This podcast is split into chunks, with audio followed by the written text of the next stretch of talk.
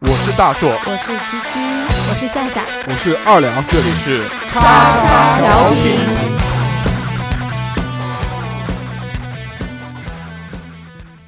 收听节目，请在荔枝 FM 或苹果 Podcast 搜索“叉叉调频”，点击订阅，我们会持续更新。想要关注我们或参与话题讨论，在新浪微博搜索“叉叉调频 FM” 或者搜索微信号小写英文字母 x x t i a o p i n f m，等你哟。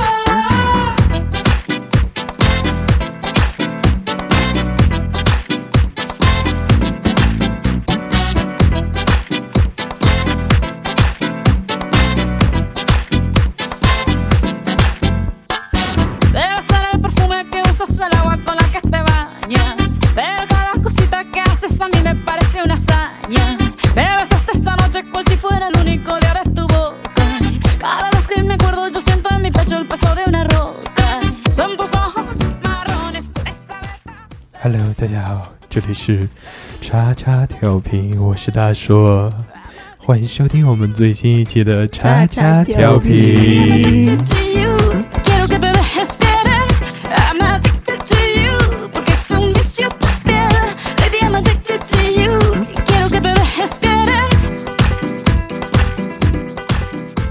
们来聊一聊居居，我们呃这个节目已经这么久了，很少提居居的职业，哎，对，到现在为止都不知道居居是干什么的。对居居来聊一聊，说出你的故事。居居有一个那个有有一个称号嗯叫做居工，对，居工知不知道？呃，工程师，工程师。啊，鞠躬啊。你现在是助攻还是工程师啊？工呃助攻在考工程师，哦，一样一样，我年下不到，年限到了我就。知不知道居居现在干的是什么？嗯不知道编程。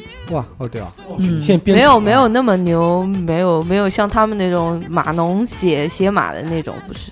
你编什么？编那个编车程。那个编编的，数数据，就是比方说这个车间怎么操作，你把数据编好。不是不是是是是检测程序，啊，是检测就就程序上做一个设计，网管。不是网不是网管。他比方说他 他一套设备，然后那个设备呢，比方说几秒钟动一下，或者几分钟动一下，或者几个段，然后他把这东西设置好，对吧？你就设设一些就。就相当于给你个手机，对吧？他就是专门设置手机用的啊啊，对，可以这么讲啊，好牛逼啊！啊。其实操作还是我顿时对你对仰慕，是不是看我不像？连绵连绵不绝。鞠躬哎，这真的完全不像是对不像不像鞠躬这这这样的人会感觉会比较谨慎，对吧？对对那对居民是跟我们在一起，对鞠，躬比较 严谨，对自己都笑了。嗯，对，是啊。其实我的工作没有什么好讲，对，就是因为每天都玩手机。因为因为就是如果如果有事做了，那肯定是有问题。了，对，出问题哦。一般一般是没有事。他编好一个，他基本上可以一直用，除非换设备对换或者换换东西啊对。换东西，对，要不他不会这就是我们但如果换换的话，会会很忙，是吧？但啊，对，换换起来的话会会忙一点。但总体来说，一直还是处于一个比较空闲的一个状态。安逸对，所以我最近最态，最近比较忙，最最近比较最忙近比较忙。不最近忙最近主要是不能玩手机，如果能玩手机，但是也也是忙。但是如果居居今天的状态就不一样，这两天状态，因为我我心机，我偷偷跟我领导隔隔了一个位置，他看不见我。所以其实女孩子做一些清闲的工作也是比较好的。就到后面那个，呃我们夏夏也没有再开店，也是去了就是一个清闲一点的，呃对公公司里面做的行政啊，做的后勤啊对。是挺好的。现在你在哪个公司做？我们公司现在也是做服装的，但是是原来是做外贸，现在做内销。你们三个是一个行业的，对他们三个。嗯，大家都知道我跟他们比我们更牛一点。大家都知道我跟三哥是做服装行业的，对对对。三哥是我领导，服装巨服装巨头，三巨头，服装三巨头。对，所以三哥嘛，对不对？对对对，呃，大家听到这个名字就知道我们是在印度做服装。印度阿三，啊，其实我们是属于这种贸易公司，对贸易嗯公司形式，但但是我们作为业务员呢，就要操作的东西特别杂，特别比较繁。琐，做服装东西比较繁琐。嗯，其实做什么都很繁琐，只是我们因为做服装。只做过服装，所以觉得特别繁琐。我觉得服装应该是比较繁琐的一个职业，对，还是牵扯的东西非常的多。我们先先说那个吧，先说三哥之前干过职业，啊嗯，三哥我之前不就是设计吗？对对对，我之前我之前是职业运动员，那我呃练运动比较早，打枪挣钱，打枪挣钱。嗯，那个我们以前打枪还要花钱，对，我们以前我们打枪挣钱，我我们以前我是，嗯、小学读完了以后，然后就去了运动队，专业运动队，然后至少小学毕业了。对小学毕业了，然后就是就当运动员，当运动员干了整整十年，嗯、十几年，十十几年吧，十二三年吧，我记不清楚。三哥像这样的话，你们补贴也很高的。我们是先是这样子，我们先是选拔，选拔以后进了队了以后呢，他会有考核，就是你要想进省队，因为我们那时候是省队嘛，他有一个条条杠杠，就像考试及格一样，嗯是要在全国比赛中拿到一级运动员才能有资格报进队。哦，然后是什么时候有补贴？这样，就是他一级运动员其实也是有要求的。对一级运动员，他是像考核一样，因为我是练那个男子飞碟，呃，男子飞碟双项。啊、因为呃，奥运会呢，如果是喜欢这个项目的话，可能会去看到，就是一个飞碟打出去，然后一枪打出去会冒一团粉色的烟的那个，嗯，就是就是那个项目，就像对飞打飞碟嘛，那个嘛，那个都有吗？那个我们小时候小鸭子霸王、啊小霸王那个打鸭子、打飞碟，呱呱 哎，你对对对你们打那个枪是是喷子吗？对我们那个枪枪是我们我刚开始练的时候呢，一开始我们因为那个经费比较紧张嘛，用的是国产枪比较多，嗯国产枪一般都是重庆产的，嗯重庆嘉陵，啊，嘉陵江嘛，我对对对，那个地方产的，那是以前还有军用的摩托车啊，还有摩托车，重工嘛，它是重工嘛对，然后用的是那边的枪，子弹呢也是嘉陵子弹，也是嘉陵的子弹，铁砂弹，呃，铅砂、铅弹、啊铅弹，然后到后期以后呢，就是慢慢以后那个我们就开始进进口枪，国家发展了、强大了之后，对不对钱？了，拨下的拨来拨下来的经费更多了，舍得花了，国家舍得投钱了以后呢，哎后来我们就用的进口枪，进口枪用的都是意大利的，那时候嗯，大概意大利一一支枪的话，人民币大概四五万块钱，啊就差不多好贵是这样子。对对，然后我们的用枪是。呃，每个人是有固定的枪的，就不是枪随便用，因为每个枪的那个手感啊，还有重量啊重量啊，都是因人而定的。嗯对对对。对，所以一般一支枪，除了除非它有真的是用到已经呃坏掉了，或者是有机械故障了，嗯准度不行了，或者是膛线坏掉了啊。不，我们那是滑膛枪，没有那个膛线的对，它。滑膛枪，它但是它会哎对散口对，对对对，我嗯问一个问题啊，嗯，是是滑膛枪，还有还有什么膛？还有有那个弹道的那个膛线的膛线的那个枪。滑膛是什么意思呢？滑膛就是那个，你看那个枪管是光的，嗯，没有那个就是螺旋形的是这样，是膛线。看枪管的枪管内侧，内侧，肯定不能是外侧对吧啊，子弹不从外面走。它的这个内壁呢对是一条光光滑的一个圆柱体，对对对就像你看那个钢筋管一样。我懂了，就是一般这个如果是这种手枪的话，手枪除了膛线，除了那个飞碟就是猎枪以外，其他所有枪械都有膛线，都是有膛线。膛线的话，打出来子弹会转，呃，有膛线的子弹，因为它打的要求它远嘛，转的话是要更远。它膛线枪管越长，膛线转的那个越密，那个转的越密子弹打得越远，精度越高。那为什么你们的这个没有膛线呢？因为我们是散弹，我们是散花弹喷子啊喷喷子，我们大概打出来的打出来的那个散弹，嗯、范围。散弹是这样子，就是说我们所有的运动枪都是有杀伤力的，都是能打死人的，对打死人的。这是这是肯定的，因为它是枪。对，然后呢，它是呃散弹枪，我们那里面是有一我们子弹是有底火、送弹器加散弹，嗯。就是弹珠，然啊后加火药这样子形成的。其实就是就是这个子弹的形成，对对对，然后那个打出去的面积呢，就是在有效范围一般是杀伤力范围是二十五，过了二十五二十五25米，米，二十五米。就二十五米之内可以打死啊，人。那是必须打死人的，就是嗯，打到哪烂到哪。你有没有打死过人啊？我没有，我讲到打死人我倒是往天上开，我倒是那个有知道一个事，那时候呃，反正这已经很长时间就是了，在上海，嗯，上海射击队，上海，嗯，对，嗯。上海射击队就出了一个这样的故事，是什么吧？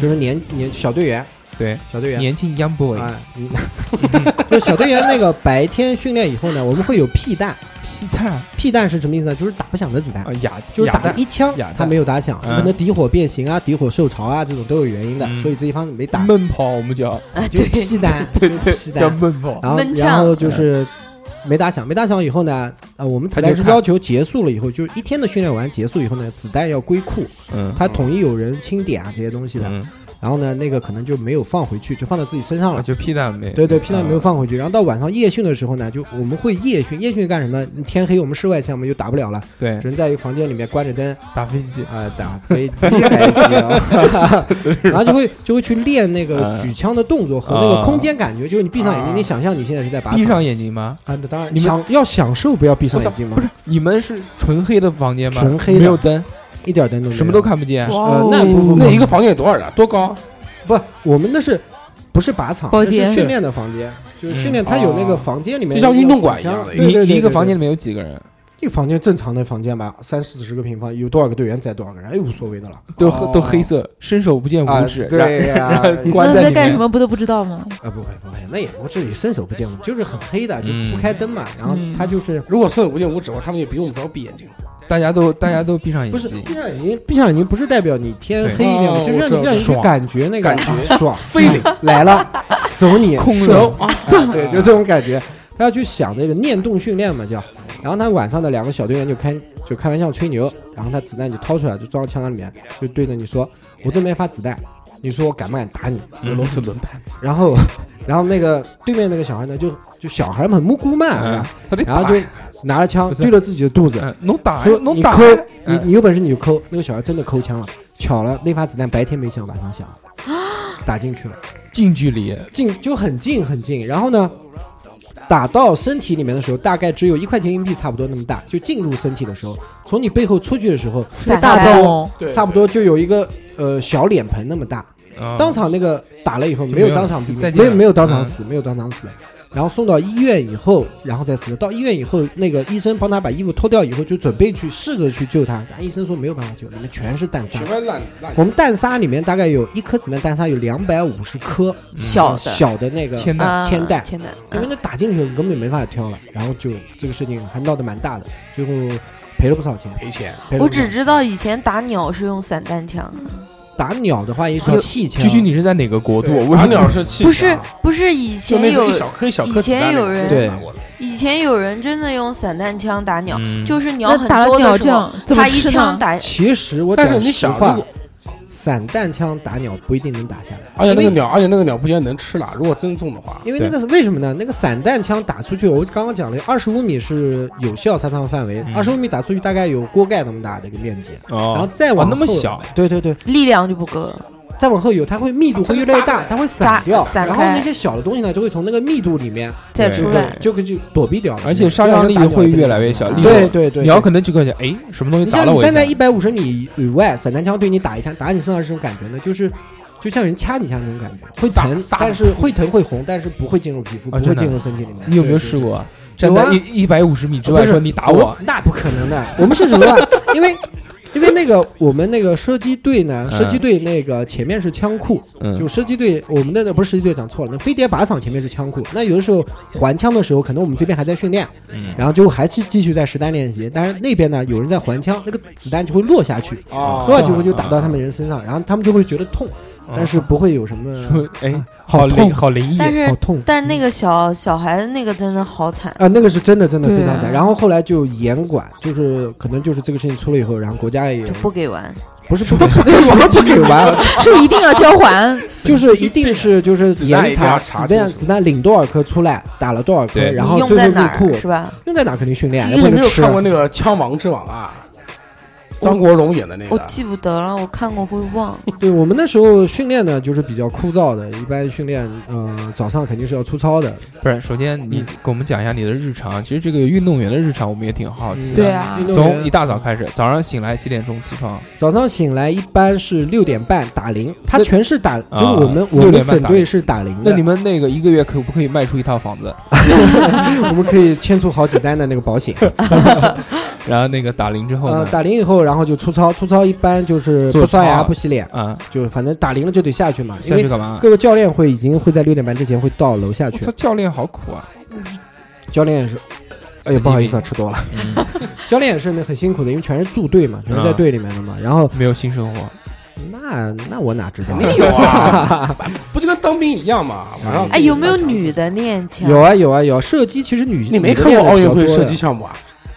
女的练的 是不是我就比较多问一下比较多的比较多的，尤其是那个飞碟女的练的相对来那个少一点，然后一般是那个步枪、步枪对手枪那种不是我就是我就是问你，飞碟有没有？有有有有，哎，我想问一下，那王义夫那个眼睛是不是近视近很多度呃，？对对对对对，他他他能瞄得准吗？他们打比赛的时候专门戴一种眼镜，就像近视眼镜一样但是呢其实是望远镜。是 是一样的，他他这些都是，比如说眼睛不好，你说不能练射击，那不可能肯定是的。对，但是你手抖一定不能对练。但他对像大硕这样子有帕金森就不能练。对，手，哎，但是他眼睛眼睛这么差，他不像像胡卫东近视打篮球，他可以凭感觉射，对，但他那个射击的话，凭。感觉其实像像他这样的老队员，啊王义夫，你们知道是谁吗？王义夫知道吗？知道吗？王一夫是谁知道吗？好大叔，王一夫怎么不知道？谁打打手枪的好不好？对，男子哦手枪的，对。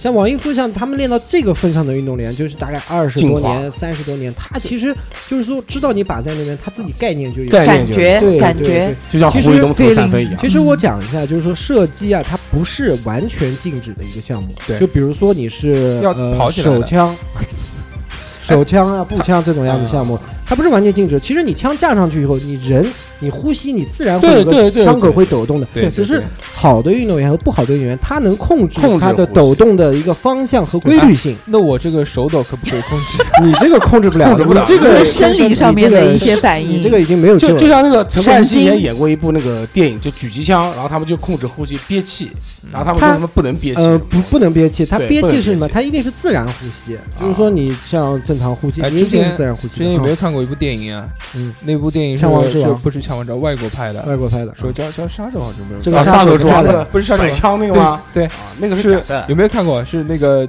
你用手臂去甩那个枪，然后打出来，那个枪可以变方向，可以啊那都是绕过吹牛逼的哎，你还知道那个国产也拍了一个那个国产的神剧我，看过，我看过枪枪斗术，就是手撕日本鬼啊，不是枪斗术甩枪也是甩枪，啊，对，那是吹牛逼那是吹牛盲狙，你们就是我觉得王 盲狙，盲狙这个不行 啊。那个继续啊。早上六那个点钟下下去了，早上早上刚刚那个手抖那个那个不是不是巴拉巴拉巴拉好，然后那个嗯，训练训练呢，早上六点半起来以后呢，会在下面先做操，做操以后呢，然后就是 健美操，哎，就是活动活动 脖子天天，五分钟，跟我好心情。活动活动脖子啊，活动活动腿啊，然后会跑个三圈，就四百米跑道跑三圈，啊哦那也可以，哎，然后跑三圈以后呢，然后就是队长，就是射击队队长，嗯就是领导了，然后巴拉巴拉巴拉巴拉再讲几句，每天都讲几句 还几句吧，操！哎呀，反正就是不要拿枪打人。他昨天睡得好不好啊？是，然后就就上楼上楼上楼洗漱啊，然后一般是七点十五再打铃吃饭，哦啊，你们先早操过以后再吃。对对对，跟监狱一样哎，嗯基本上就是像监狱一样，真的是时间长。然后吃了饭以后，一般吃早饭。你早上吃的好不好？呃，其实运动队的伙食真的是非常好的。嗯我现在呃虽然出来工作了也很多年了，但是也那时候觉得运动队伙食不好，但是现在想想看，嗯，真的是太丰盛了。运动队我们不讲吹牛逼的，早上光小菜就有七八种。嗯，你想想看，其他的主食粉什么面条、炒饭啊、包子啊，什么乱七八糟，就自助餐随冰便吃应有都有自助餐都是自助餐啊它是它运动队其实也很现实，就是你呃，他运动队的运动员也分等级，就是说嗯集训的是吃一个标准，然后那个正式队员是吃另外一个标准，哦。而且又因为国家给的补贴是不一的样，对，所以他的分食堂。哎，对对对，A 食堂、B 食堂，大食堂、小食堂嘛，一般都是。然后那吃了早饭之后呢？吃了早饭以后，一般七点半左右吃完早饭，吃完早饭以后回去休息个二十分钟左右，一般是七点五十，就楼下排队去枪库领枪，嗯，就是肯定是要排队的，由各个项目的就是班长、小班长，然后带到那个枪库去领枪，领完枪以后打枪就正常训练了，就正常就，正常每天打啊枪。一般你们训练怎么训啊？就是不停的打，嗯，基本上都是打就那个飞碟一天一天打几个小时？啊一天我们一般是打几个小时啊，上午也会打，下午也会打。算子弹嘛，因为那个就是子弹要钱的吧？子弹，我们是职业运动员，是一分钱不需要掏的，那个子弹多少钱一发？呃正常的买的。如果是正常，我们正常进口大概两块多钱一发，猎枪的子弹，就飞碟猎枪。你你每天要打掉多少发？呃一百五十发到两百发。如果是比赛临近的话，打的会更多。但是呢，如果是呃才打完比赛会调整的话，会打的会少一点，或者是一天打一次，一天隔一天打就一次这样是。将近每天花掉六七百块钱的这个一个人子弹费。四百对那个飞碟项目是在国外是属于贵族项目之一。你傻逼啊！还有飞碟的钱呢，飞碟要钱。对对对对对，而且两块多，飞碟，飞碟是贵族项目之一，为什么呢？它是以高尔夫和网球，还有一个就是飞碟，这三个项目是一般都是有海外钱人有钱人他们才会去玩这个项目，因为真的是成本比较大。但你这个你这个很费钱，对我们一张碟靶就是那个黄颜色看碟靶，嗯。我们看的就比如说奥运会那种碟靶，那个是比赛用碟靶，嗯，还有训练碟靶，训练碟靶是石膏做的，就基本上就是落地就会碎，不管你打到还是没有打到，都会碎掉。落地都会碎。那个碟啊靶大概有多大呢？大概就是，呃，我们正常的那个吃饭的碗的那么大，然后，呃，黄颜色的，然后。啊，那个我以为有盘子那么大，就呃，一个小没有没有，我我刚开始真的，我讲一个很好玩的，我刚开始去这个项目的时候，我脑子里面没有概念是飞碟是什么东西，嗯，对。我以为飞碟是一个盘子啊，对我也以为，然后射出去的时候特别像盘子。是呃，我们现在是只能飞出去，只能看一个横切面，啊，我以为飞碟翻出去是一个面飞出去的，是整个你能看到一个整个一个大面，其实不是很小的一个面。我我哎他，我想问一下，他是就像盖了这样的飞上去的吗？还是它是这样飞有上去有抛物线是平的飞的，平行平的飞对，飞上去的不是像这样那你打的话是打到下面了，还呃是打，我们飞碟不是精度瞄准，是概念性瞄准啊，因为它毕竟是散弹嘛，打到哪边是区域嘛哪边哦，就打到打到那个区域那个子弹只要碰上去两三颗，它就就碎炸你。那个碟靶多少钱？碟把五毛，五毛，啊，那倒五毛含运费，五毛含运费，你要知道你你还有碎把呢，就是说你这个靶子可能是在运输当中会有硬引损伤 然后你抛靶机打出去，那你找那个找那个淘宝啊，你说他妈你淘宝碎了呀，对不对？我不接收。以前碟靶是进口的，现在我们都国产意。大利进口，呃，有意大利的，但是国但是打比赛的时候都是进口基本上都是进口稳定性会好一点。他讲打飞飞碟出，去的线肯定是保证在一个。它那个是固定的，那个机器它有，我们是我是双向嘛，双向是哦，我就飞想知道，它飞出去的话，它抛物线是一个固定定的。吧？不项目不一样，双向是固定的啊就，一个但是项多项它是不固定的。多项就是那种就砰砰砰这种啊呃，我这你讲的砰砰砰，啊。那，是刚刚那个动作是双向的动作。对，，哦那而且你这个砰砰对砰，大家在这个砰砰，那多项是一次性就飞几个？它是我们是这样子，我们是分双向是分八个把位，不同的点就是它是一个一个弧形、半圆形、半弧形嗯。分了八个把位。刚刚那个居居想嗯讲了很多，然后我觉得，我觉得，我觉得就没有讲出来，居居到底想要问什么？是就是刚才听他说那个飞碟，嗯，我你我一直听你讲你打飞碟飞碟，居居想问那个飞碟能不能吃？不行，不是我脑子醋可以，我脑子里想的是那个就是带狗玩扔出去的，啊 不不，你以为沙滩上玩的那个飞碟是吧？它比那个沙滩上面小它比那摔的那个飞碟小多了。他啊不刚很小很小很小，它刚我也以为是那个对手是吧是吧用的东西，就其实你们这个运动项目来说的话，相对于来说还是比较费钱的。对我们项目是比较费钱的，一个是子弹，一个是枪支别费钱，还有一个设备，还有一个场地，我们场地要求很大，因为啊不然的话子弹打到人打到人会打到人的。但是在后面啊，你不是进了那个省队之后嘛？嗯，省队之后你就算省里的运动员，对吧？对那你要有什么要求呢？你刚刚说到是一级运动员，一级运动员的要求是要在省里面在拿冠军，省冠军是你肯定的，你想进省队，就是说你嗯从市队想进省队，你必须是在省里面拿冠军不。对啊？你想嘛，你想这个省队的话，会有很多人啊。是我刚刚讲的是进队，你就进入省队就开始集训，嗯从市队开始进入省队集训，你必须要省冠军才有这在省里面拿才有这个资格，对，去参去参加省队的训练。哦，然后你想省队进队，我讲进队再进队的意思就是变成职业运动员，就是拿工资的，啊，就叫职业运动员，嗯那是必须要求就是，呃，一级运动员，国家一级运动员，然后才有这个资格去。一级运动员嘛，必须得有一次省里的冠军，省里冠军是你可以参到省里面去集训，然后再想进队，就再想变成职业运动员就得拿一级运动员一。级运动员才能这样。一级运动员是，嗯，是要干什么？一级运动员只是？就是在全国比赛当中要达到那个一级运动员他有一个考核标准，比如说嗯你想跑步一百米，你必须要跑进多少秒？那你这个是什么？我是要达到多少把？打打一千个靶？打没有比赛，男子是一百二十五个靶，女子是嗯七十五个靶。我操，那么多哎，一百二十五你要打中多少个？一百五十，呃，一级运动员是一百一十，那只能打丢十五个，对，只能打丢。你打了多少个？那废话，能进？你说打多少个啊？我操！肯定就是那肯定是一百二十五啊没有没有没有，什么一百二十五怎么可能一共就不可能125不可能对啊，就是打满了他。打满了，他就不在这现边了在。现在打满国际比赛是很正常的，就是嗯一场比赛下来一个把不脱，啊就是全满中，对这是很正常的。那怎么怎么怎么判比冠军输赢呢？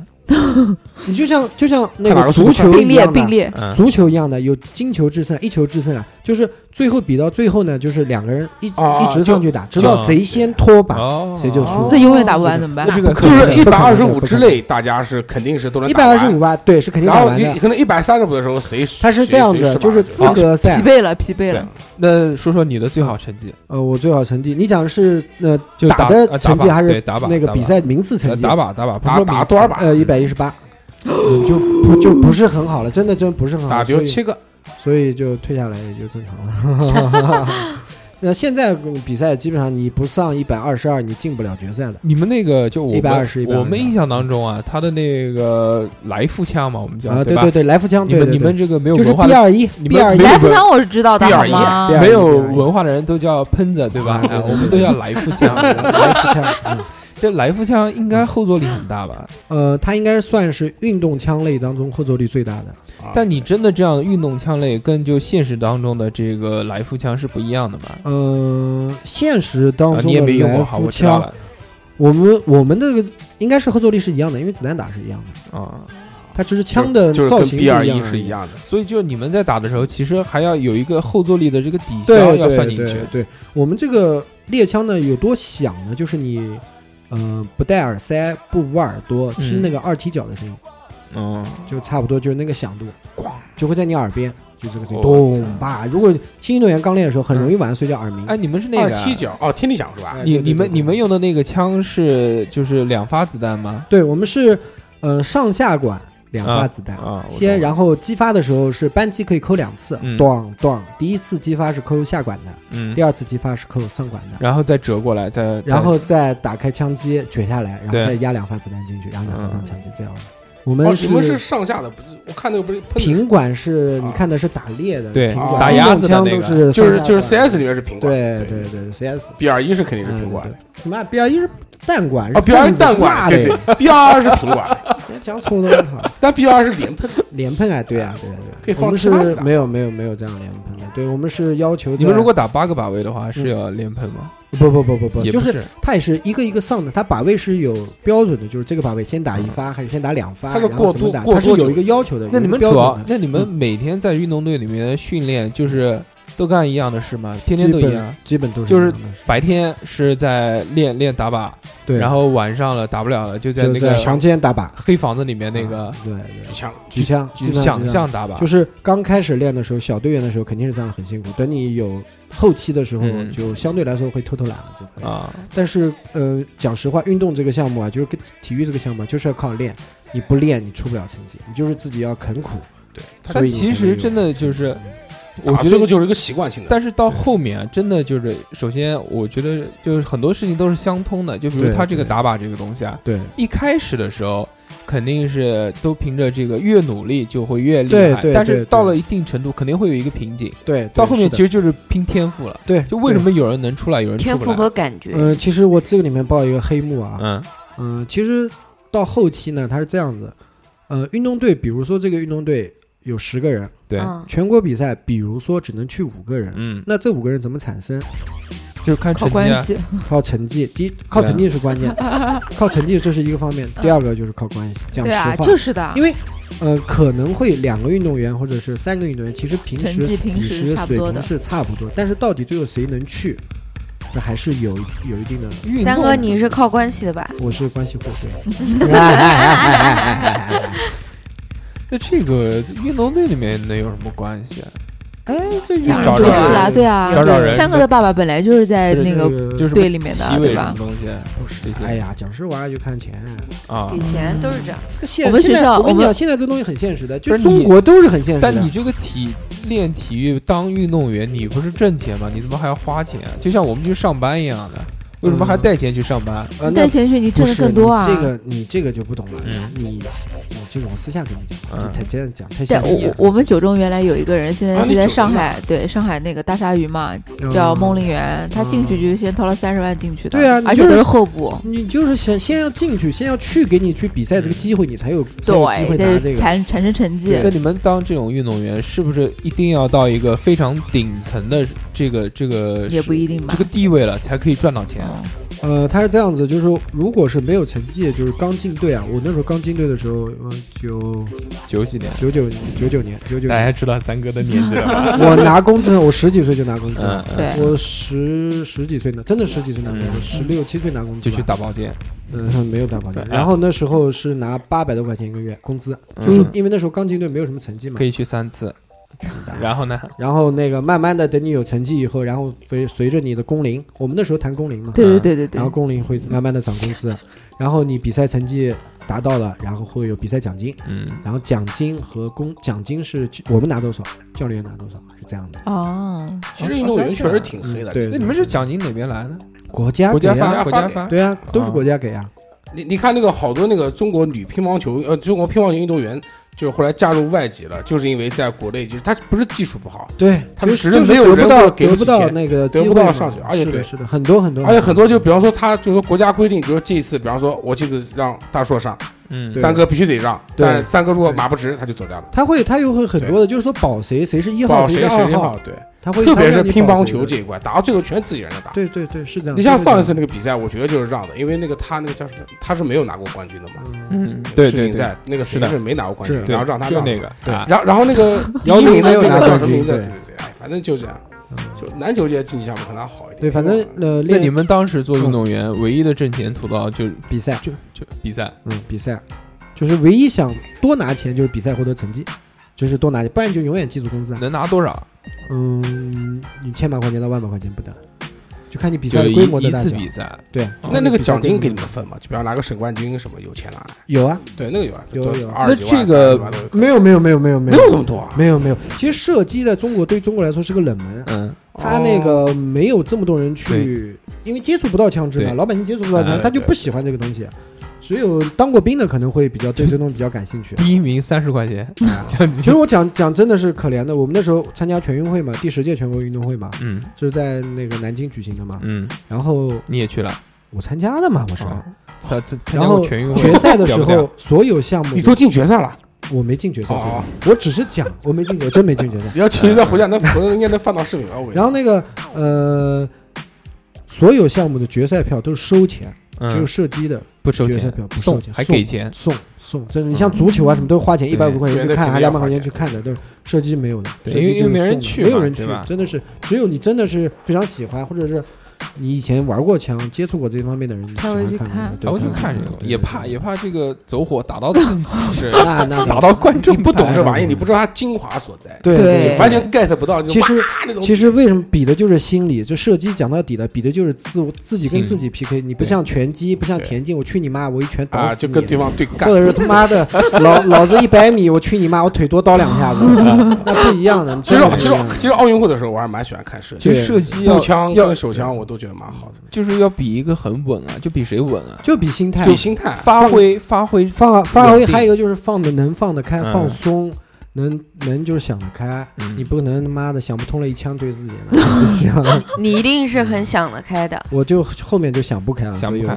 后面太纠结于成绩，所以这个没个有都是有瓶颈，就是我那时候出成绩的时候大概是二十二三岁的左右，嗯然后就老了。年少轻狂，然后出了大概呃一年多两年，然后后来就下滑，下滑以后一直稳定稳定上不来上不来，最后就着急想算了。算了算了，因为年纪也大了嘛他妈的，去他妈！对，对，年纪也大了之后也没有意思了，因为嗯。那时候虽然我那时候到最后差不多拿到我是零零零零零零九年退队的吧，嗯。零九年退队的，我到最后拿的工资也拿了三千多块钱一个月了，就是工资啊，嗯。就是工资。然后因为运动队拿工资就很现实嘛，就是零花，嗯不需要你交任何费用，嗯，水电就所有的吃住啊，吃住包括就是纯零花。嗯。因为我们那边运动队还不让出去，我们以前运动队过年都钱也花不掉回家而且之前那个他也跟我们聊过，就是说那边中午啊晚上吃的巨好，都哦，是自真的助餐，，我们我们吃饭吃的那个真的是非常好。我们是有正常的晚餐，还有宵夜。嗯宵夜一般是八点半，我们晚上会夜训嘛，夜训一般是练到八点或者八点半这样子嘛，嗯，然后去食堂吃宵夜，都都真的是很好。那是不是很多胖子？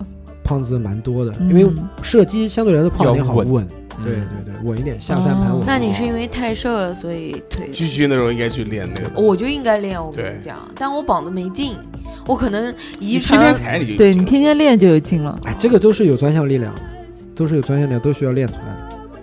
但射击到最后，其实不管射击啊，其实运动员到最后总归会有一个瓶颈，因为这个东西呢，就一将功成万骨枯。对，对就你能看到的只有那一两个很厉害的人，但其实下面有无数个运动员，他付出了是的，是的，很多的。就如果是比如三哥，他一直这么多年还在干这个东西，那干到后面会有一个什么样的出路？当教练，当教练，但当教练一个队只能有一个教练，对不对？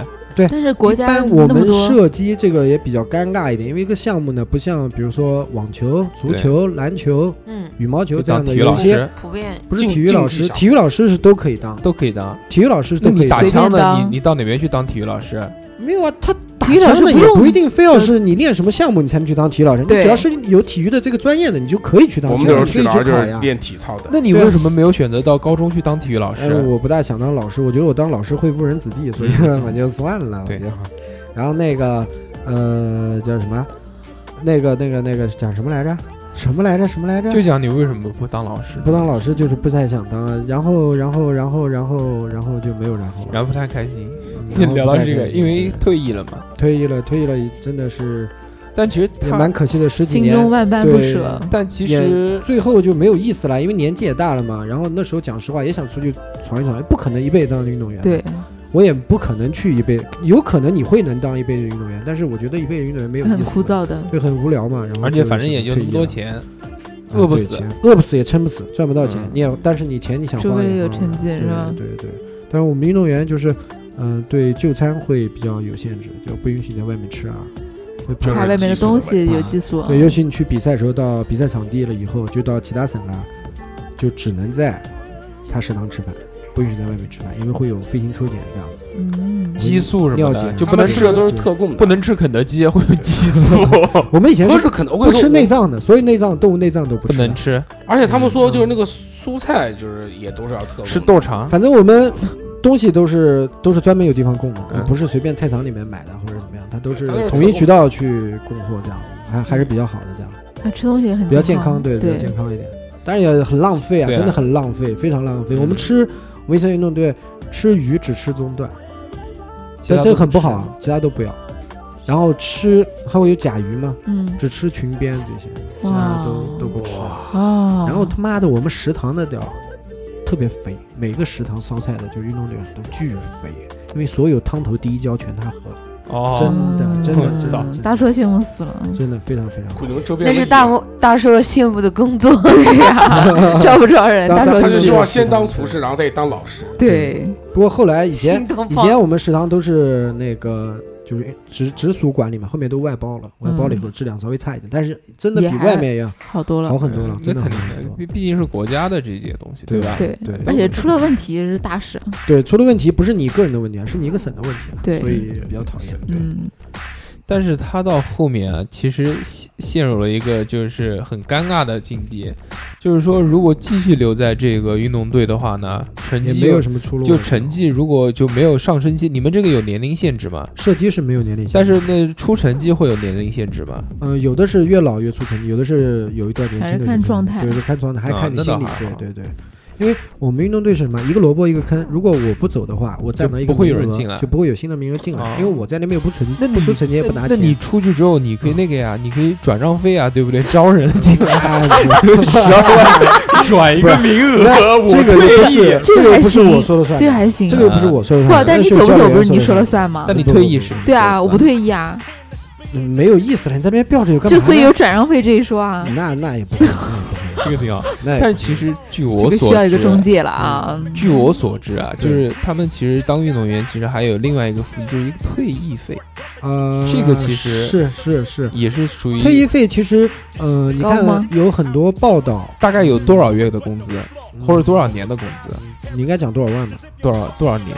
嗯，两位嗯十一万十万往上走的那种，嗯，就两位两位数的万。基本上是这样子，因为你看报道上有很多都在说，就是什么田径运动员、呃金金牌运动员最后去对退婚卖卖什么东西？搓澡卖对对对，很或者是什么样子的嗯这个事情呢，确实是那时候在那个国家体育总局那边，那时候呢，确实引起不小风不小的这个话题嘛。嗯。然后一开始以前是没有退役费这一说的，哦，就是你退队了以后，给你多拿几个月工资你就结束了。嗯嗯，然后自从这个事这几个事情是连环的发酵，有的是田径的，有的是举重的，对。就是两个对，还有还有篮球的这种这种竞技类项目，这种会容易受伤，因为基本上练运动对。到后期退役了都会有受伤。对对对你看都会三哥现在就对我现在就肾不好嘛，嗯 然后那个他们会有受伤，受伤以后有的是有的省他会比较有钱，但有的省呢，比如就是穷。穷一点，嗯。他就没有这么多经费。然后后来国家就对这块管控了，以后控制了，就是有固定的一个算退役费的一个算方法，嗯。就是年限、成绩加相貌，加长相，然后会没有没有没有没有，就是年主要是成绩和年限，啊，然后来那个最后你拿了？拿了，嗯，你干了多少年？干了十二年，十二年十二十二年差不多一年一万一万多吧，给你。嗯，十万的，还好，就像我们那个原来老国企的工龄买断这个感觉一样对。对对就是工龄的，我们我们运动队那时候还有公费医疗呢，来一次本子去医院看病，嗯就公费医疗拿出去不要钱不要钱？哎那你现在出来了那个工龄没有了，都没有了，都没有了，工龄也就全部没有了，就全部就一次都结束，就像这样。之后那个三哥嗯就没有再做这个运动员之后呢，，对对对，然后就误入歧途，做了一个非常愉快的职业就。认识了大硕。对，这个职业就是服服装，行业对对是的，是的。服装行业呢，其实我们可以聊一聊这个事情。这个行业呢，呃，就我不知道在外人看来怎么样，就可能有两极分化吧。哎，对就是大家这个想到服装，应该会想到两点。第一点可能就是第一个，哎，血汗血汗工厂，嗯，就那种那种小小童工，对对那倒没有，但是就是那种全是机器在那，边做咚咚咚咚咚。对缝纫机，但是这个哎一晃又可以就往高的想，可以想到巴黎时装周，对可以想到设计师，对不对？对就时尚买手到处走这些。对，就这其实是一个两极分化的东西，但其实，在我们所所干的这圈子里面个行业里面呢，就其实这两这两个都能接触得到，上面也能接触到，下面也我们属于能接触到。中间商，嗯，就是客人和我们上线是客人，没有中间商赚差价，对，优信二手车。我操！我突然想到这个，哎，这个好屌，这个。我我们是属于中间中间的环节，就是协调客人，我们协就是调工厂。那个赚差价的中间商，对，就赚差价的，对，可以就这么说。干这。个了。对对对对，哎，我讲个笑话，我当时运动队刚退下来的时候，我呃去了一个那个公司嘛，就是嗯。大家知道去的之前那个公司，然后呢退下来以后，人家问我是干什么的，我说我说练射击的，然后他说哎呦练设计的，哎行还不错，以为是服装设对，计以为是服装设计的，结果啊不是是射击啊，对，然后其实这个做服装呢，里面也有一些很有趣的事情。是的是的是的，很搞笑的。呃，我先讲我一个，嗯，我从运动队退下来以后呢，做服装呢，它有服装术语，嗯，嗯就是每个部位的术语就讲话都是不一样的，叫法也不一样，就是专业叫法，就是业内人讲这个东西，大家都清楚这是什么东西。对嗯。对，然后我刚开始接触的时候呢，公司呢发了一本那个服装基础手册，嗯。你没看？我看了，我看了，但我很多看不懂的。第一个我很搞笑，一个叫马王盼，你们知道什么东西吗？不知道。不知道吧？嗯，我也不知道身，上的大你不盼吗？知道，废话毕竟我操，你他妈天天做裤，你不知道？马王盼你知道什么吗？裤子上面的是吗？普洱你知道吗？是裤子上面的，对？好不知道。马王盼。马王盼是就皮带派，就叫马王。对，就是皮带派。我操！我当时他妈这不就是皮带派吗？叫什么马王盼？我觉得好别扭对，。为什么呀就就有很多他就是专业，有很多专业术语叫法，就他就是肯定也有个由来的，对说对人话对对，对套节知道是什么吗？对，不知道套节也不知道，是不是那个裤子穿皮带的那个？当然不是，套节是牛仔裤或者是西裤，呃，不是西裤啊，就是呃有很多东西子裤装类用的会比较多，要缝而且现在牛仔类的东西，小线，一个一个一个咚咚咚咚咚咚咚对对对，这个东西还有一另外一个叫法，除了套节，打枣叫打枣，反正各种术语都是不说人话的东西。对就是大家看到就是专业都认识。术语，对对嗯对。那个锁眼，裤裤子扣子，哎，对，哎呦，哎，还可以，什。么前浪后浪。不知道。啊。屁股线，啊，对，就是前浪就是前 前前屁股线。肚脐眼儿到上脊，然后后浪就屁股是线那个腰到皮儿，嗯，就是这个前浪后浪，对对前前当后当这些东西，内场啊，这些专业的一些名词，对。这个其实是一开始叫我们认嘛，就是说认这些名词，我们看到完全不知道什么博头，妈的博头是我只知道勃起，我操，对，脖头什么鬼？那个时候是花了一部分时间，然然后慢慢接触到这个行业之后呢，发现了哦，就我们就呃之前吧，反正刚接触这个行业之后，我们曾经有一段时间不太愿意在外面买衣服穿，对，是的因为知道这个里面差价确实太大。大了。对对对，这个就要谈到有一个东西叫做倍率的问题。是的，啊，倍率呢，就按照品牌的不同呢，就每个价格定的会不一样。对定就比如位不一样，就我们做的这个工作呢，就是把就是客人，就是这些品牌公司嗯，要的，就是这些品牌啊，就比如说什么爱马仕、爱马仕，对吧？爱马仕。对不对？Prada 哎，Prada，啊，香奈儿，Givenchy、对哎对 Versace 这些品牌，对不对？他说每年要采购一些什么衣服，他要卖嘛，然后我们就帮他去做出来，哎贴牌，讲讲白了就是贴牌生产，嗯，对。对，然后在这个时候呢，就出现了一个问题，就我们卖给他呢，肯定是会只有成本价加一些利润。对我们这边一般我们自己这边赚的利润呢，差不多在十五到二十之间。嗯，差不多吧差不多。但是那个，就我们卖给品牌公司，但现在也没有，了，现在有些我们现在做的有一些行业竞争太大了对就就就一。一 一就不做了，大概也就十左右吧。然后那个到了后面呢，就是品牌公司他在卖给顾客，对吧？他就要谈到一个东西，就要倍率了，对他就不是按这个毛利率看了。它有那个运费、店铺运营、店铺装修，还有商场广告车头、广广告等等等等一些费用，它招人会叠加给那个嗯消费者，最后肯定会的。羊毛出在羊身上的道理。所以这个倍率的高低呢，其实就看这个品牌的大小了。对对对，其实讲到一个个很简单的问题，就是说，呃，品牌越大倍率越高，是的，但也不一定。其实现在你想，就说倍率比较低的那些快消品牌，就比如什么 H&M 啊、Zara 啊、那个优衣库啊这些这些对。这些，它倍率相对于来说是比较低的，对，它是走快销的，两倍，快销的。对，其实永远都要记住一点，一等价钱一等货。嗯。你淘宝买的几十块钱东西，和你商场买的几十商场买的东西，你嗯。完全质量是不一样的。就其实大家可以看到，比如说 H&M 或者 Zara 这种品牌，它卖的东西相对来说比较便宜，便宜比较时但质量很尚感差的，时尚比较时尚设计很好，对，但其实它的做工基本上就做工都不要一季。我原来还蛮喜料欢买的，现在对，绝对。不会去买了。他就卖的就是卖的就是时尚时尚的概念嘛。对对对对对。主要是做工。但是我们公司是这样的，他们经常就是到季节，像前两天人选了冬季的款，嗯，就是价格定的让我就是觉得很傻眼。比如说这件衣服的就是出厂价可能是两百多块钱，他定的价格就是两千。对，是的，嗯，会有这样所以我觉得在商场买衣服就很傻、啊，还打折呢，对不对？还有折啊还扣呢，打折，但是再打折还是觉得很贵啊。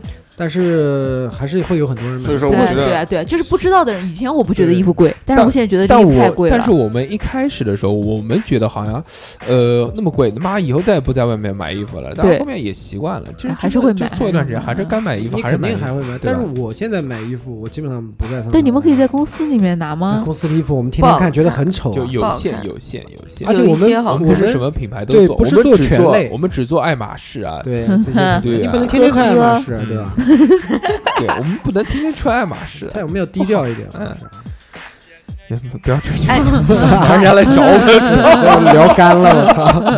好尴尬，刚刚那一秒你们把天都聊死了。其实讲到这个，还有一点想跟大家分享的，就其实做衣服这个，嗯，大家能想到的衣服的做工，其实要求是非常严格的对，对就是我们真正在生产的时候，会注意到很多的这些细节细节，是是你们在买衣服的时候不会不注意到会不会去。在意的。也就不会去想。就你们你们觉得这个完全在你们眼里完全不是问题的问题，可能我们就会为了这个全场返修，全就比如会打折，就整票货会便宜个百分之多少，或者是是的，重新再做，或者客人不要货，只是为了一点，就比较简单。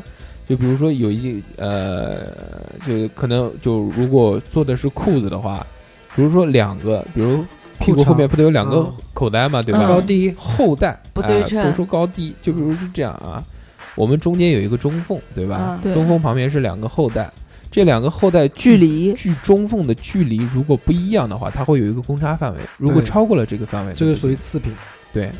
就要给就吓死的。或者面料上面有一点小刺点，刺点，比如说在一些看不见的位置，这个也算有。底啊。但是其实你要是给我的话，我根本不可能能看出来。正常消费者消费者去买店里面买衣服不会这样的看的。我裤子口袋不不凭距离，其实我可能我量是裤子也看不到后面，而且我们在量这个衣服的时候，有十几个尺寸要去量。，对对对，这十几个尺寸都是就其实很细的，什么前耐高、前耐宽、内长、内长当然了，裤内长外长、对吧？脚口、腰头，腿肥啊，腿不是臀臀臀臀围，啊然后大腿腿肥还行，大大腿围、啊，腰围这些东西，嗯。腰围还要有比量，例的？还要量上腰围跟下腰围。是的，是的，就是那个个腰不是那个一一块横横的嘛，这个嘛，嗯，上面跟下面的尺寸还不一样，所以就这些尺寸你们肯定一定是完全不会在意的，意对吧？？对。包括还有一些小问题。对，，但是但是裤子穿出来好不好看，就跟就这个有靠关系了，对吧？版型版型，对，就是版型。尺寸的问题其实影响到最后就是版型，对对啊对，那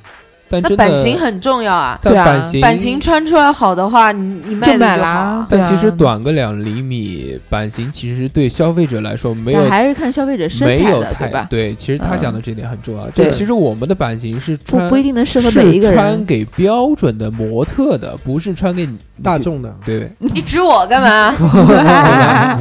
啊，别以为我看不见。把你的小手指收回去。对，所以说这个。其实，其实真的是按消费者的这个观念来呢，其实这个真的是这个尺寸是肉眼不太能观察到的是。完全观察不到。我们有时候量量尺寸，第一遍跟第二遍可能都会有，每个人的手法量的手手法都不有一点误样差对，是的，所以就很奇怪。是的，是的，是的，就讲到这一点，就是我在做服装，可能近半年或者到一年，这个时候拿一条裤子出来，让我去看这条裤子有什么问题，我还是看不出来。对，更不要说消费因为者。因为你笨，嗯，因为你做事不够细心，所以你不用做领导的我就要批评你了，嗯，少玩手机。多上班看不要看视频对对，熟能生巧。上班不要睡觉睡上班觉。上班谁睡觉？对，而且上班那个最重要的一点是呢，就不要偷拍同事玩手机和睡觉。我那哎我那时候不要互怼，不要互啊怼。是这样，那个时候我那时候我我们才搬了，我们才搬了位置，然后我跟三哥，三哥就出现了在我的视线里面了。原来我是原来看不见，我的，原来看不见我的。然后我就狂拍他。你你一定要讲清楚，啊三哥出现在你视线范围里面，包括他的电脑都是所有一所有切一切都是在你掌控。对，对特别的带感。哎，你们刚才讲那个呃专业术语，我就想到我们公司有个搞笑的，嗯啊，就那那会儿不是做程序，对呃，需要他们过来喊我们嘛嗯，，鞠躬。然后他们过来的时候，就是有呃有一些就是工人的话，他们有的文化水平很低的，嗯。然后不懂，他看不懂，然后有些东西他也不会读，然后他就跑过来说：“哎，姐姐，这个 L 呃那个时候是 LG 的一个产品吧？嗯，他们喊说不这个了哥要做一下。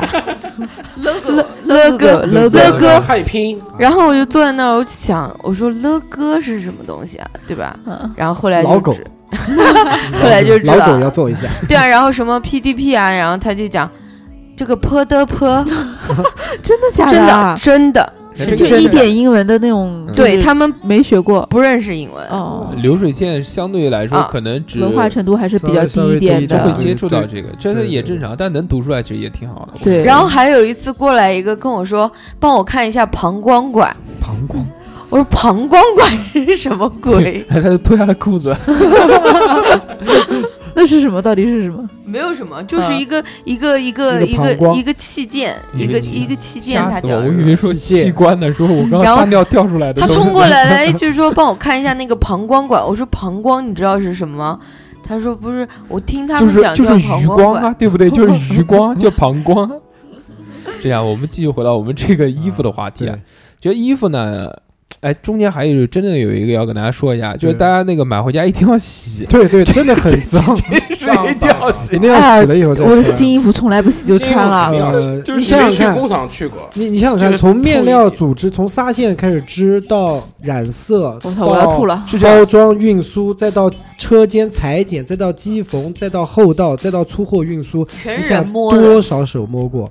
而且是这样，就脏。衣衣服有有分两类啊，就是水洗类跟不水不洗类就包括那个做羽绒服这些东西都是不可以水洗的，对，所以就从头到尾出来的都没有水洗过，从来都没有没有进。可是衣服很干干净啊啊，干净的是因为注意啊，如果不干净的话，客人就不要货了。那他们做东西不不戴手套吗？当然不戴手套了。神经那万一会就是服装车间里面是桌子上不能有嗯茶叶水啊，或者有水啊、吃的啊或者怎么样的。然后如果是做浅色系的衣服，要求工人要洗手的。我们我们讲一个，我们讲一个很简单的啊，就比如那个毛呢类的东西，一般不是不能水洗嘛？比如说我做一条毛呢大衣或者一件裤子，对。这个毛呢裤子还行，毛呢裤子、毛呢 内裤毛呢裤子，毛面草里你一看就是没有做过 没有做过什么啊，很高档的品牌，嗯所以毛呢裤子都没有接接触过。是这样啊，比如说啊。一，件毛呢大衣，从面料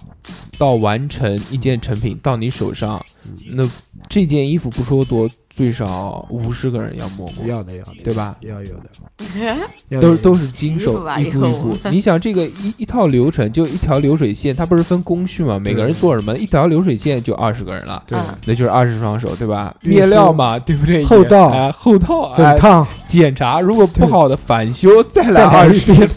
我啊操！而且我呃，我去过服装制造厂很多，嗯我，跟你说，他们的衣服啊，都是比方说印染过以后嘛，就直接丢在地上一堆，像小山一样。对我我去过一个比较呃国际他不会直接丢在地上，它会放在上面有放上面有个箱子上面有个或者是像洞一样隔隔的那种。堆个像小山一样。对对，是的，是的，是的，是的我。去过。然后还有还有一个建议，身上现在开始痒痒，就是牛仔类产品，就是水洗类产品，一定要过过水再穿，因为真的是因为化学东西太多了，因为水洗它要牵扯到很多化学东西在里面洗，才能洗出效果。比如说你是一条深色牛仔裤，你洗完以后它会变一个颜色。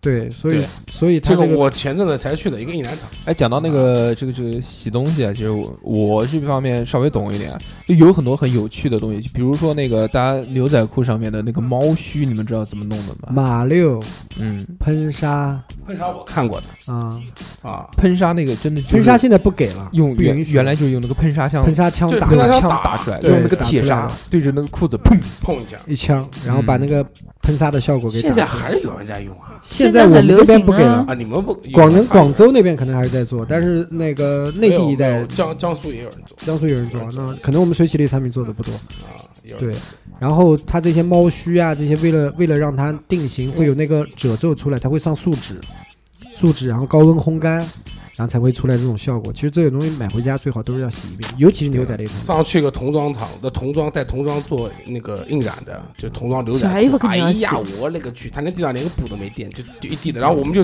穿个鞋就进去。但是永远再说一遍，一等价钱两货。你买好的衣服的，它的产品质量，包括卫生清洁度，包括用的料子，肯定是不一样因为我跟你说，因为他们那个我上次去一个比较大的一个牌子嘛，在在苏北一个地方，阿玛尼啊不是阿玛尼嗯，阿尼玛，不是就是就比较大的牌子了啊，欧诗尼玛？不好讲。然后但你要知道，他们每年他们美国的总公司都要派人过来检查这个厂。嗯，验厂嘛，这个这这很正常的他就是要检查这个厂不红啊，包括查到什么地步，连环保过不过不了，对连排污过不过人了，都会有，他都要查。对，反恐正常。然后如果说你不达标的话，他会给你提出警告，然后叫你整改，然后过阵再来。呃尤其是越越越外销厂，牌子越大的厂，就是对牌子越大的那种，嗯，对这种环保要求越高。对要求越高，除了这个，他会看你的排污系统。除了除了这个衣服的这个整洁啊，回去一定要洗以外，其实还有几个要要跟大家聊一聊的，就比如说这个羽绒这一块，大家就怎么分辨羽绒好坏？对嗯首先就是大家看这个有几个成分标识，指标指标，对哎，成分标志是最简单的。对，因为那个洗标这个东西，一定就是你这个衣服里面用到的东西，对对，它不会对作假的，因为这个工商查到会罚罚的非常严重的，对但是这个我们从来都从来都不干。所以你可以去看洗标。对对。就比如，说你一件衣服，如果那个呃，首先分灰绒跟白绒嘛，对吧？灰鸭绒、白鸭绒啊、鹅绒、白绒，而且我觉得那个羽绒服要好的洗的特别多。我老婆前两天才洗了一件那个蒙口，在那个什么叫什么达那个什么三百六，我操！什么东西啊？洗一件羽啊，绒服洗羽绒服是吧？现在洗衣服送出去都很贵，就主要那个不我洗的就四十，对 Monco 的 Moncler。Monco，然后继续回到这个啊，嗯就是那个它的这个羽绒呢，首先是灰跟白，那个灰呢是比较差的，然后白是稍微相对于来说好一点。我们先说鸭绒啊，这个，对对对。然后大家就看成分，就成分越高，比如九十、对，这个相对来说已经是最高的。是什么填充量吗？不是九九十的含压容量，含压容量，它不是有指标是九零幺零、八零二零、七零三零、五零五零嗯，基本上常规的就是这几种。现在五零五零基本上国内不怎么用，少太少了，嗯，因为都是太非洲人太差了，对，非洲人穿，一般都是那个非洲 人，非洲人穿卖到卖到卖到非洲去羽绒服，是它质量会，它的含容量、保暖性会最比较降温用差一点，对，从从空调房间出来必须马上穿起来。保保持冷气。是其实这个啊，就是一现在市面上一般都是八零左右比较多八零八零会主流一点，八零九零，比如说一些户外的一些会用九零比较多一点，因为它要求更保暖嘛，功能性高一点。然后时装性的话，基本上是八零。然后再牛逼一些就鹅，鹅绒，鹅绒，鹅绒就更贵。鹅绒还分国产绒和法国呃法国鹅，嗯，就是它的国外的鹅绒朵更大，对，绒绒展开来以后绒朵更大，然后保暖性更好，密度更高。但是我觉得鹅绒是不是比鸭绒要暖和一点你知道绒是怎么分出来这些等级的吗？嗯，啊？就是五零、七零、八零，它是一个很大的像烟囱一样的，然后，它的绒含量越高，浓它会飘在那个烟囱的啊最上面，然后中，然后绒再往下一个档次可能是八零，再往下一个嗯是70所以就是轻，对对，所以是轻。羽绒服为什么会有轻会重？轻的衣服为什么贵？就是这样的道理。然后那个还有一个就是毛条这个东西，就大家做羽绒服上上面都会有毛嘛，真毛的啊这个东西，对对对这个东西其实里面也有一些啊对，有很多很有趣的东西，就比如大家都讲那个耗子毛，之前我也讲过很多遍，这个耗耗子不是老鼠，对，啊不是老鼠，老老鼠鼠薅不出来这么多毛。对对，它是一种浣熊，啊，它是一种浣熊类欢欢我以为是欢类的貂呢，欢类的雕东啊西，，嗯，貂啊，貂不是貂貂貂太贵了，貂啊很贵的啊就是毛里面先最便宜的应该是兔毛吧，对吧？呃草兔、草兔嘛。塔兔，嗯然后是塔兔，塔兔，塔兔，塔兔就是纹身的意思，tattoo yeah。然后那个耗子，再是耗子毛，对？耗子毛，吗耗子、老鼠吗耗子不是就浣熊你刚才在干什么？干嘛？操，手机放下来。然后就是那个 耗子，耗子分那个灰耗子，那国产进口这是两种肯定的。然后是分嗯灰耗子、白耗子，嗯，然后这样子。然后就是狐狸狐，狸对嗯。蓝狐、白狐，然后嗯然后最后是雕啊，哦，这个貂貂比狐狸还贵啊！当然啦，对对对。貂是最貂贵的，是这个我最贵的。都知道，好吗？这个我们都知道。上。了难年怪东北纪都得买老娘们儿都要买个东北貂。过年给你买个貂啊，对，买个要这个貂，买个貂，我记得貂好像你跟你老婆就过年给你买个貂啊，不是我，我跟我老婆想讲是，老公我买这个买个貂，是的，是的，是的，是的，其实一件羽绒服上面可能这个毛条要占到一半一半价格，嗯，价格越大的毛条就是占的比例两百两百，你比如一件衣一一件衣服的成本，就整件衣服的成本，嗯。它可能只有不都用人造毛吗？人造毛现在卖不出去，人造毛就叫假毛，知道吧？假假毛毛我们不会买的，假毛现在卖不假毛出去的。不会。我一直以为我那个，我回去看我的帽子长什么毛。不一定。其实一摸，回头你把其实其实毛带过来一摸就能摸出来对。对，真毛假毛一摸就能摸出来。看就能看出来看，嗯，对，看不一定看得出来，但是你摸，有唯一难分的是什么？是假的兔毛和真的兔毛，你必须要摸，你眼睛是看不出来的。是吧哦，而且就比如还有一个很很简单的事情啊，就是说你一件衣服，比如说呃六百块，啊，现在已经十二点了，大家听到滴滴滴滴滴滴的声音，是我们的那个居居的手表，是 居居的，我以为我对手表。我的电子表啊，这是居居手表居居还闹铃啊居居有块电子表，到十二点要想要要想一下，是起来他尿尿了吃。宵夜的时候。长膘，我的手对，其实就是讲到这个，就一半一半，就可能这件衣服价值两百块，它那个毛也价值两，百块是的，，是的，是的，所以这是最能最能往上提价钱的事情。是。然后最后讲到这个服装的东西呢，最后就跟大家分享一下，就是有很多，其实大家一查也能查到，这也不是什么秘密，就大家看似好像很洋气的品牌，就很多都是国产。对。基本，上都是国产的，因为中国标签上是面什么生产大国，我们制造大国，我们基本上大家其实，在外面看到一些便宜了，主流的，现在外面的这些品牌几乎都是国产的。嗯，国产一部分，现在呢，就是越南柬埔寨也会多一点，一些跑量的一些品牌，就是越南柬埔寨，像 Zara 啊、嗯，H&M 啊、优衣库啊那个那个。阿迪达斯也在越，那个不不，我不是这个意思啊，就是说，呃，我不是说 Made in 啊，China 你讲这件事，你讲的是那个品牌，其实是品牌就其实比如说你很洋气的一个牌子，看上去是英文，其实是拿国内某个地方注册的。哦对对很多很多，这个非常多，这个就那个非常多。孟特娇好像现在就是国内注册，这个很有有可能收购了，它牌子可能是牌子，牌子也是以前可能是然后就嗯，就像网上有我做的，算了不说了。嗯，，eTime 反正大家可以看到，就是嘛，对，就是自己真的是 eTime 真的是国外的牌子，坚决不下手，真的是国外的，是法国的牌子，然后法国牌子中国在做，对这样子。就是艾格吧，法国主要是卖奶罩，卖内衣、嗯，睡衣、内衣，时装很少，然后还有很多，还有很多很其他的多很多很多。就大家看似好像很洋气，都是英文名字，我这这个这个这个不是，但最后那那个那个有那个那个有，嗯我记得看微博帖子上面讲的，就是说感觉很洋气的那个牌子，其实都是国产。是的，我觉得有一个品牌我觉得有一个品牌，它的那个特别屌，就是英文翻译的特别屌，它每次都是一个中文名字，一个英文名字，King 我 Busing，都是不是不是，劲霸，它的那个中文名字叫“坚持我的”，大家知杰森伍德，杰 森他的名字真的就是叫“坚持我的”，对对太对对。以前上学还喜欢买他家的牛仔牛仔的东西，对对对对，还有一个叫 Jack Work，杰克沃都是兄弟，是不是？杰克走路是不是啊？这个不是吧？也也有也有一个还有杰克沃克，杰克沃听过，的那个吧，狼爪吧，不是不是不是不是不是不是，它也是时装品牌。你讲那个我知道，啊，杰克狼爪怎么会不知道？有每个超市都有柜台。其实那个呃，这期也差不多了，就我们把我们几个人的这个职业啊都都很深刻的聊了一遍。这期节目呢，我们肯定会剪成两期，是放放在上面。是，然后那个居居今天很辛苦啊，这个整整听了两个多小时，中间讲了十分钟，基本没说话我的职业 点点点一点我，职业都是做梦时候想想的啊。他的职业就是鞠躬。那歌是什么？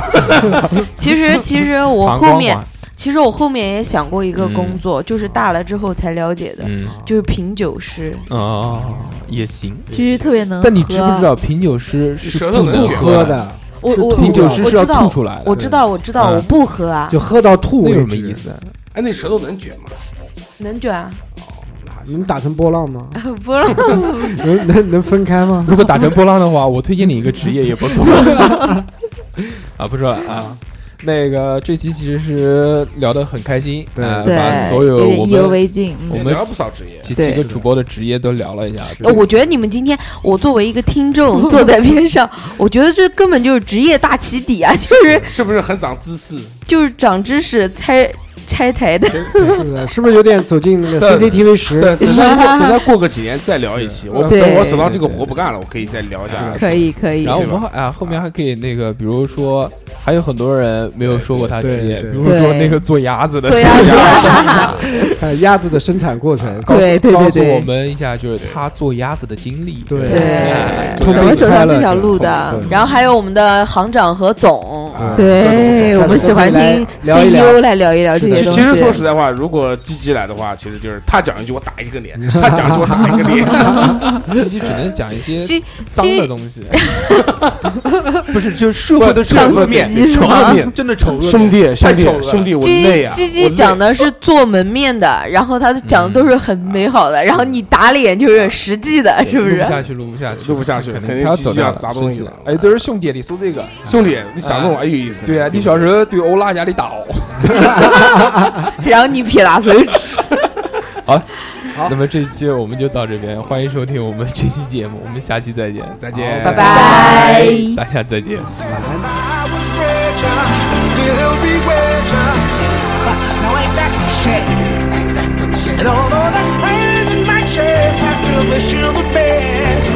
was